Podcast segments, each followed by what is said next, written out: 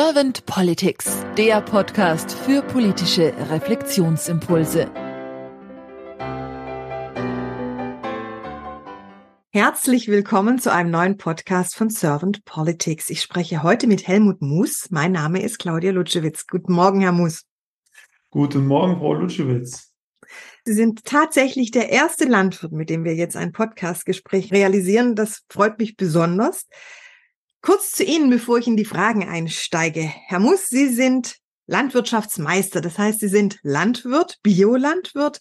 Ihr Herz schlägt für die Natur. Deswegen sind Sie auch als Naturerklärer unterwegs. Sie sind Pferdeweitenberater und Sie sind auch seit 34 Jahren jetzt in der Kommunalpolitik engagiert, also auch politisch unterwegs. Und was ich jetzt im Vorgespräch von Ihnen erfahren habe, dass Sie auch in Schulen mit Kindern und Jugendlichen oder jungen Menschen über die Natur sprechen und was Erde bedeutet, was die Natur bedeutet, das hat mich also auch sehr inspiriert und auch berührt. Das darf ich so schon sagen, weil es einfach auch wichtig ist, dass wir Menschen, so sage ich es jetzt mal, wieder den Zugang mehr zur Natur bekommen. Weil Sie sagten auch im Eingangsgespräch so schön, wir Menschen sind ja auch Natur. Könnte man so verstehen, back to the roots vielleicht so ein bisschen, ne? Ja, genau. Unsere mhm. Wurzeln, unsere Wurzeln sind wirklich äh, in der Natur. Viele Diskussionen kann ich mit meinem Naturhintergrund überhaupt nicht verstehen und deshalb habe ich mich auch so ein bisschen aufgemacht, um vielleicht beim den einen oder anderen Schleier mal wieder zu lüften. Wunderbar. Gut, dann würde ich gleich mit meiner ersten Podcast-Frage starten. Ein Nicken, Dankeschön. Herr Muss, wenn Sie an die Politik denken und das mal so durch Ihr Naturherz wandern lassen und durchs Hirn, wenn Sie an die Aufgabe denken von Politik, was ist für Sie die Aufgabe von Politik? Politik hat für mich die Aufgabe, Diskussionsgrundlage zu stellen, Themen nach oben zu spülen, die behandelt werden müssen, Probleme aufzugreifen und dafür eine breite Diskussionsplattform zu stellen und daraus erwachsend dann auch gute Kompromisse, und zwar konstruktive Kompromisse zu finden und nicht irgendwelche, in denen sich der Lobbyist, der am besten gerade bezahlt, äh, gut wiederfindet, sondern einfach verbindend zu wirken, gesellschaftsverbindend. Das mhm. wäre so, äh, ja, meine Optimaldefinition von Politik. Ja, verbindend hat ja schon auch was sehr Gemeinschaftliches, was ja, denke ich, auch wieder zu Ihrem Punkt Natur dazu gehört, dass wir Menschen uns mit der Natur auch eher wieder ein bisschen verbinden dürfen. Wie nehmen Sie dann momentan die Politik denn wahr, Herr Muss? Ich nehme im Moment äh, viel Polarisierendes wahr. Und das, ohne das jetzt bewerten zu wollen, äh, das, das beginnt in, in, in einem ewigen Prozess, in dem sich Koalitionsparteien, egal ob auf Bundes- oder Landesebene, verständigen, dann geht's ruckzuck in ein Parlament rein und das soll dann so husch, husch, husch, husch, da durchkommen. Nicht, dass da der geschlossene Kompromiss noch irgendwie verfälscht werden könnte. Dabei fehlt mir einfach das konstruktive Element. Mhm. Wenn ich mit Menschen diskutiere und habe ein Problem auf dem Dorf, ich bin Dorfkind, dann versuchen wir doch die besten Anregungen zusammenzufügen. Und das sehe ich im Moment überhaupt nicht. Es geht ums Recht haben und äh, mich macht das sehr traurig. Ich bin mittlerweile so weit, dass ich mein Fernsehgerät an die Straße gestellt habe, zum Sperrmüll abholen lassen, weil ich kein, kein Programmempfänger mehr bin, weil es sich mittlerweile aufs öffentlich-rechtliche Fernsehen auch überträgt. Da gibt es den einen Satiriker, der, der, der über einen Comedian eine, äh, vom anderen Sender eine eigene Sendung macht, um ihn möglichst schlecht aussehen äh, sehen zu lassen, egal. Wir, wir sollten doch froh sein über eine Meinungsvielfalt und, und so, dass sich jeder auch im öffentlich-rechtlichen Fernsehen abgeholt fühlt, dann denke ich mir, gibt es wirklich keine schlimmeren Probleme als das, dass wir, dass die sich schon untereinander da, nein. Ich wünsche mir einfach einen großen, großen gesellschaftlichen Konsens auf der Suche nach gemeinsamen Lösungen. Die brauchen wir bitter nötig. Ja, gemeinsame Lösungen. Das ist jetzt schon ein Wunsch, den Sie angesprochen haben. Was haben Sie denn sonst noch für Wünsche an die Politik der Zukunft?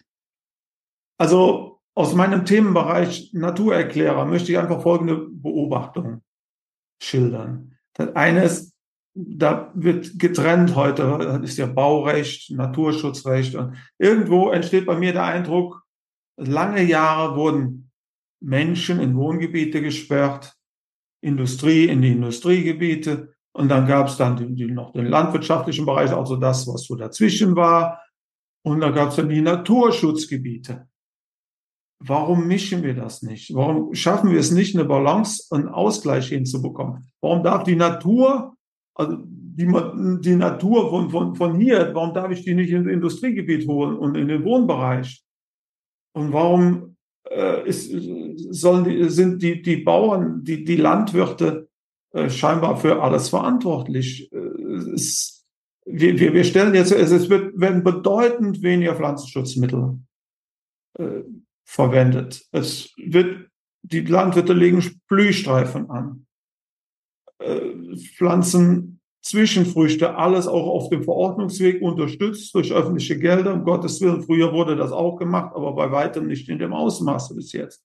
Immer weniger Insekten werden auch gespritzt und trotzdem werden die Insekten nicht mehr. Also muss, darf wir doch auch mal fragen, woher kommt das? Gibt es da vielleicht, wir haben mittlerweile einen Anteil von Biolandwirtschaft, der über zehn Prozent liegt.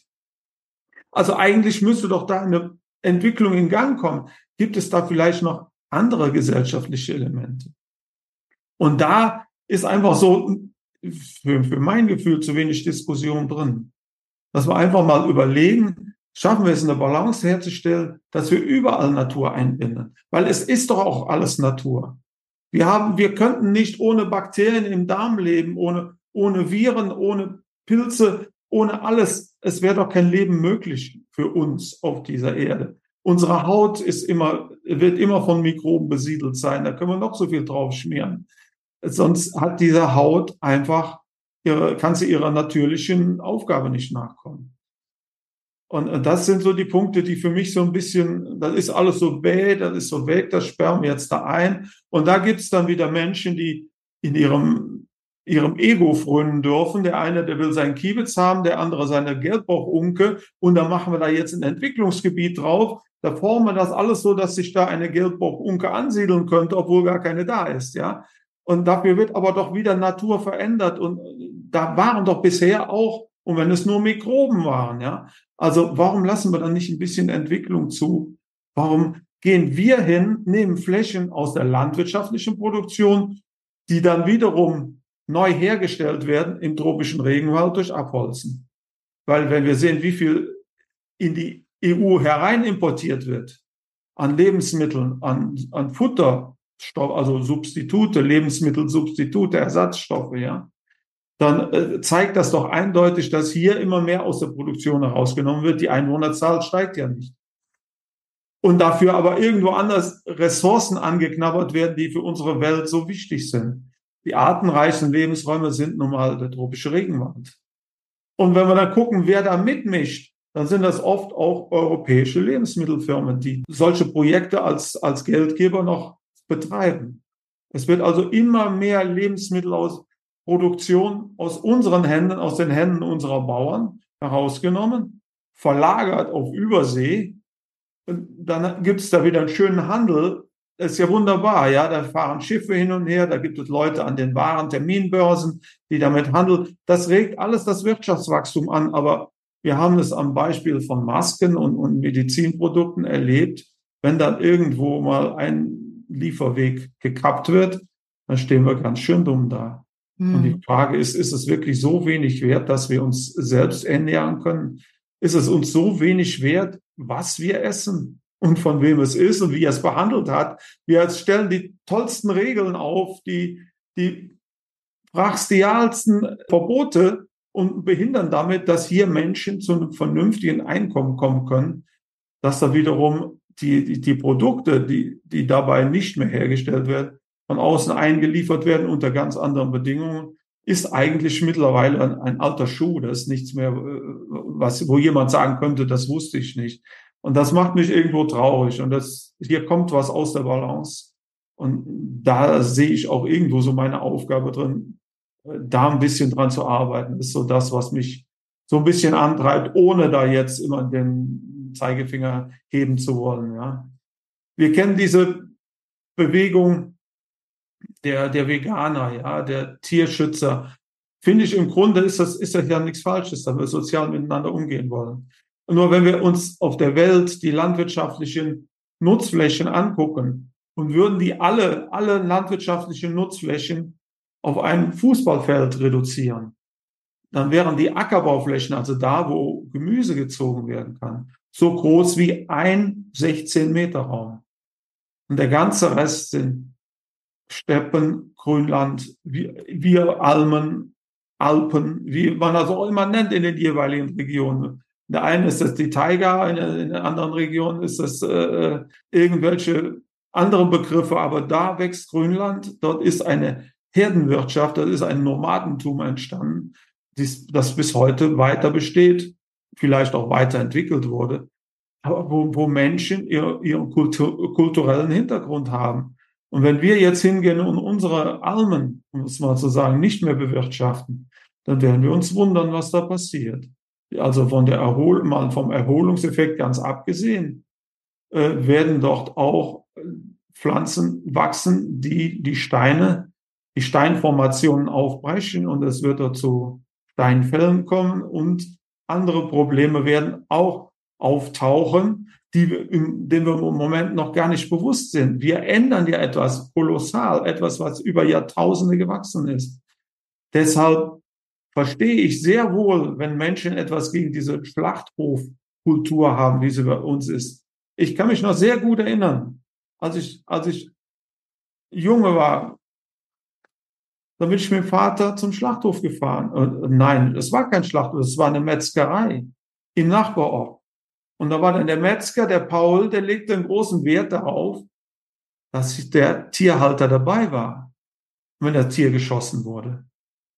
Dass es bis zum Schluss eine vertrauenswürdige Person bei sich hatte. Das ist natürlich auch in einem Großschlachthof nicht leistbar.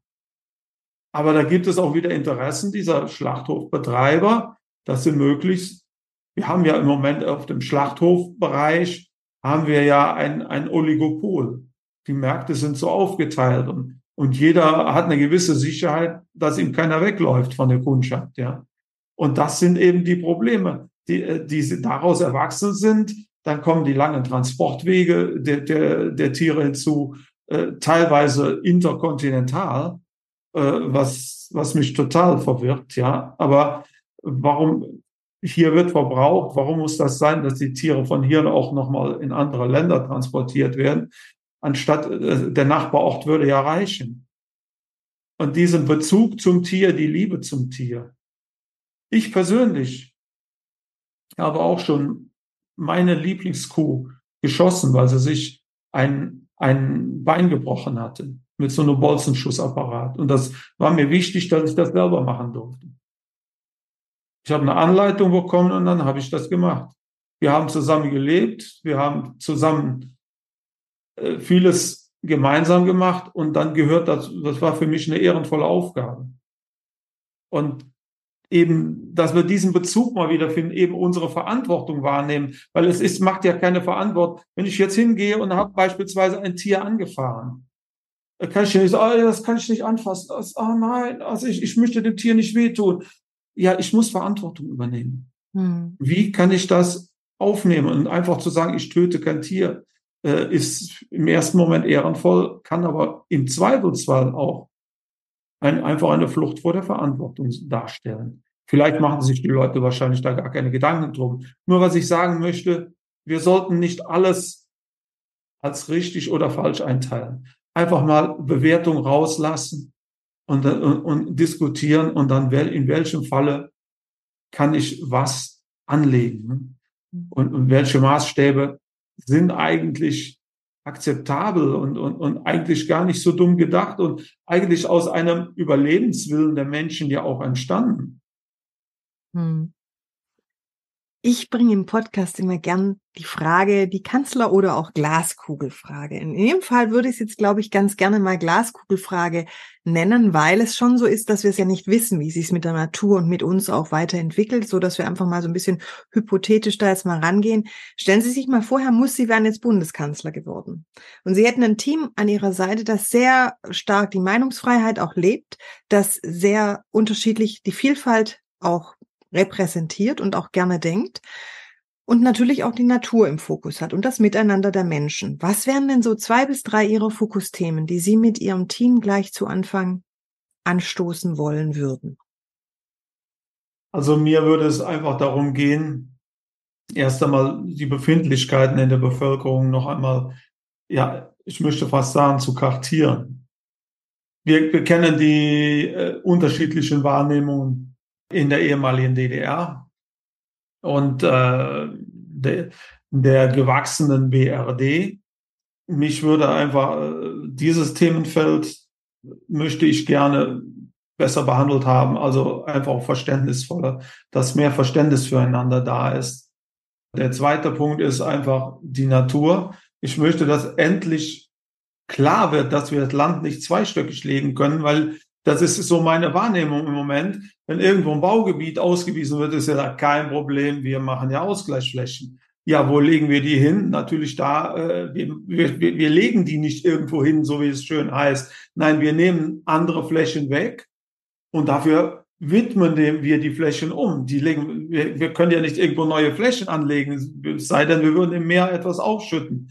Aber dieser, dieser Hintergedanke, wir gleichen das alles aus. Nein, wir brechen woanders dann noch etwas ab, eine gewachsene Kultur, und ersetzen sie durch ein, ja, erstmal Bild, was wir im Kopf haben. Und das soll sich dann da entwickeln. Und es gibt eine Menge Ausgleichsflächen, die sich nicht so entwickelt haben, wie es im Plan stand.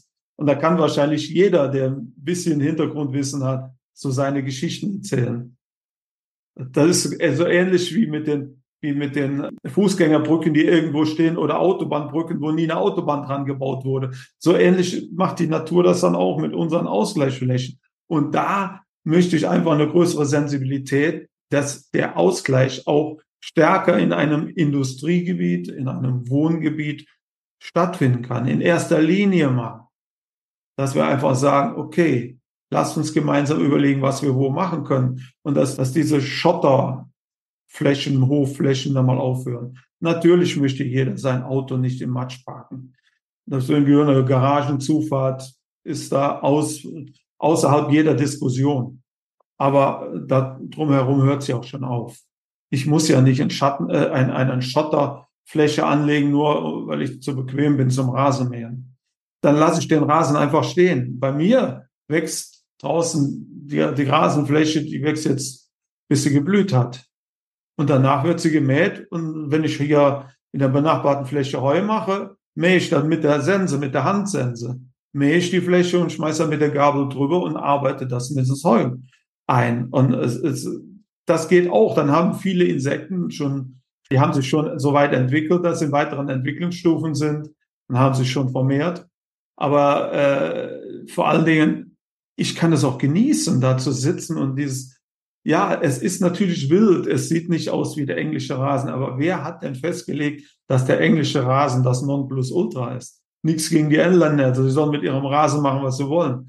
Aber solche Entwicklungsschritte würde ich gerne auch ins Baurecht hinein transformieren. In die Wirtschaftspolitik. Vor allen Dingen aber auch in die Bildung, in die Schulen, in, in äh, Universitäten. Was das, was mich stört, ich bin früher, als ich noch viehhaltender Landwirt war, oft von Schulen und Kindergärten besucht worden. Kindergarten bis Schulen bis Klasse 4. Darüber hinaus vielleicht noch bis Klasse 6. Warum hört das dann auf?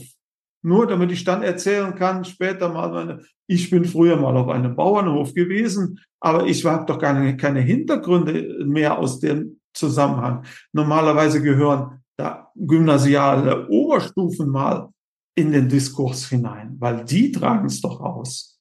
Die können doch verbreiten, die nehmen doch mit, die sind doch in der abschließenden Entwicklung, in der Adoleszenz, wie wir so schön in der Entwicklungslehre nennen. Und da würde ich gerne mehr mit diskutieren und da möchte ich auch gerne eine, eine stärkere Auseinandersetzung sehen. Ich danke Ihnen sehr für Ihre Impulse, Herr Muss, und vor allem auch für Ihre Zeit, die Sie sich genommen haben für unseren Podcast und sage dann einfach mal bis bald. Bis bald und vielen Dank.